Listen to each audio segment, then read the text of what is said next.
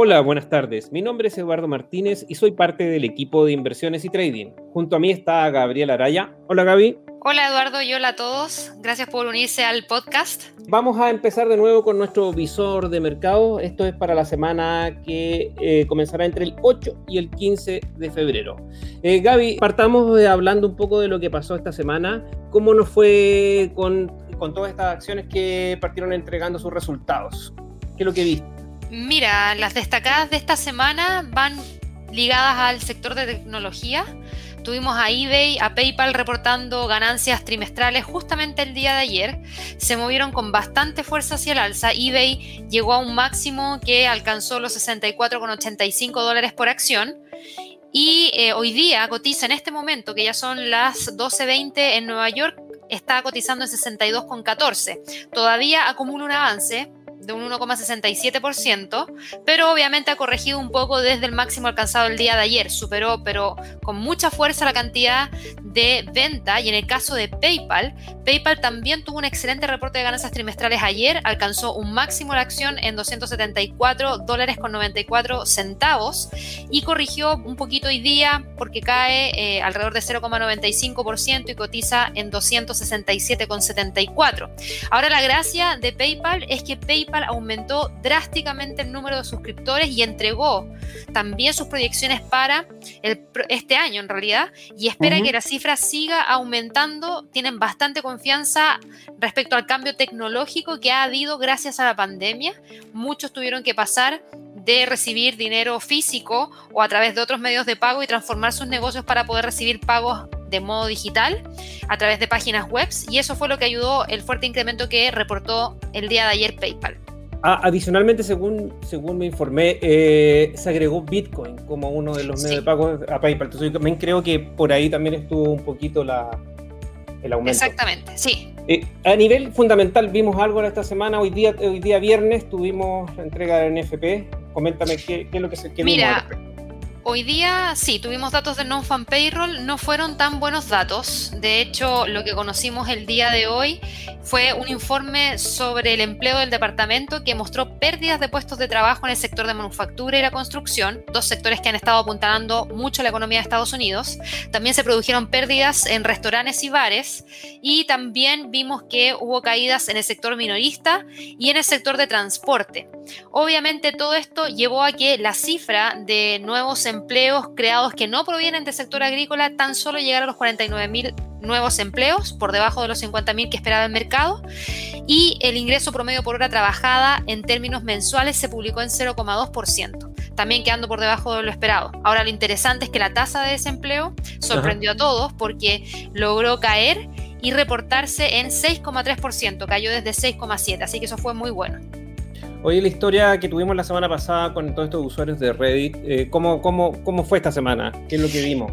Esta semana fue un poquito desastrosa para quienes estaban comprados en GameStop, diría yo, porque la semana pasada cerramos el día 29 de enero con un precio de cierre de GameStop en, eh, perdón, en 325 dólares por acción y la apertura del día lunes ya mostraba una caída de hecho, cayó un 30%, un 30,77% el día lunes y las caídas se profundizaron en las jornadas siguientes. En este momento cotiza en 63 dólares con 55 centavos.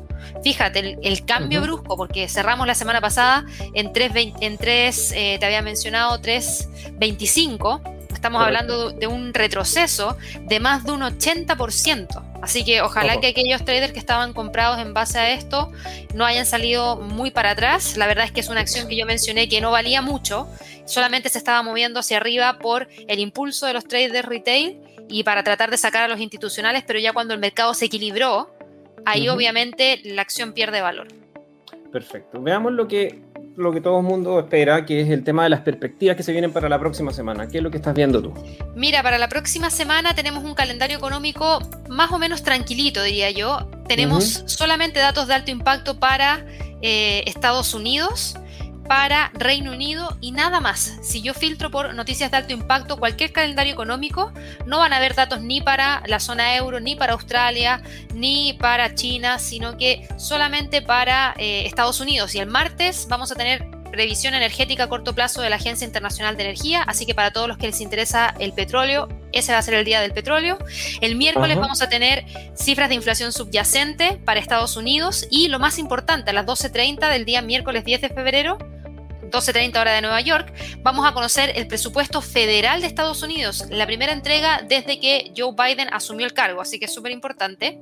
Y el día 11 eh, de febrero vamos a tener el informe de política monetaria de la Reserva Federal de Estados Unidos y cerramos la semana el viernes con cifras de crecimiento para el Reino Unido. Quiero recordar a, todos los que están escuchando este podcast que adicionalmente tenemos un canal de YouTube donde eh, estamos entregando eventos en vivo y mucho de lo que nos acaba de hablar eh, Gabriela va a estar acompañando y entregando sus datos. Y adicionalmente quiero recordar el día 18 de febrero. Gaby, ayúdame, eh, vamos a tener un Trading Day y qué es lo que vamos a ver ese día. Sí, el 18 de febrero es día jueves y a partir de las eh, a partir de las 13 horas, hora de Nueva York, vamos a tener este Trading Day que consta de tres secciones. La primera sección vamos a entregar algunos pronósticos para algunos instrumentos en particular, Amazon y Tesla, que son una de las acciones favoritas de los traders.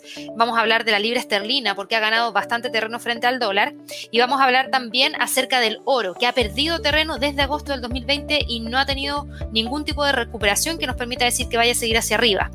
Eso por un lado. Después vamos a pasar a temas de eh, enseñanza, por decirlo así, en donde vamos a explicarles cómo hacer trading de acciones cuando se entregan los reportes trimestrales. Recién tuvimos dos semanas súper intensas de entregas de reportes trimestrales. Nos llegaron muchas preguntas acerca de eso. Y como sabemos que hay gente que recién está ingresando al mercado de acciones, creo que es importante que entiendan cómo sacar mejor ventaja de esos reportes que generan volatilidad dentro del mercado. O sea, yo te mencioné que vimos movimientos hacia el alza de PayPal y de eBay ayer, pero claro, en el premercado ya subían un 7%.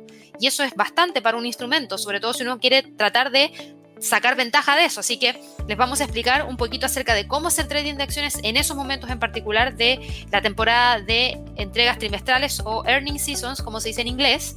Y también finalizamos con cinco reglas de money management que les vamos a compartir eh, Javier y yo son las que utilizamos en nuestro trading, así que para que lo puedan obtener, es un evento totalmente gratuito. No cuesta nada, es gratis, pero sí tiene eh, cupos limitados. El mes pasado tuvimos que dejar gente fuera, perdón. Así que si quieren participar, traten de inscribirse desde ya. Yo les explico cómo llegar. Ingresen al sitio inversionesytrading.com. Van a encontrar en la parte superior un, menú y van a, van a elegir productos. Posterior a eso tienen que elegir eventos y trading day. Ahí encontrarán donde pueden registrarse. Así que bueno, terminamos. Gabriela, muchas gracias y nos estamos viendo la próxima semana. Sí, perfecto, ningún problema. Nos vemos el fin de semana, espero que descansen y ojalá que estén todos el lunes en el premercado americano en nuestro canal de YouTube. Hasta luego. Vale, adiós, chao, chao.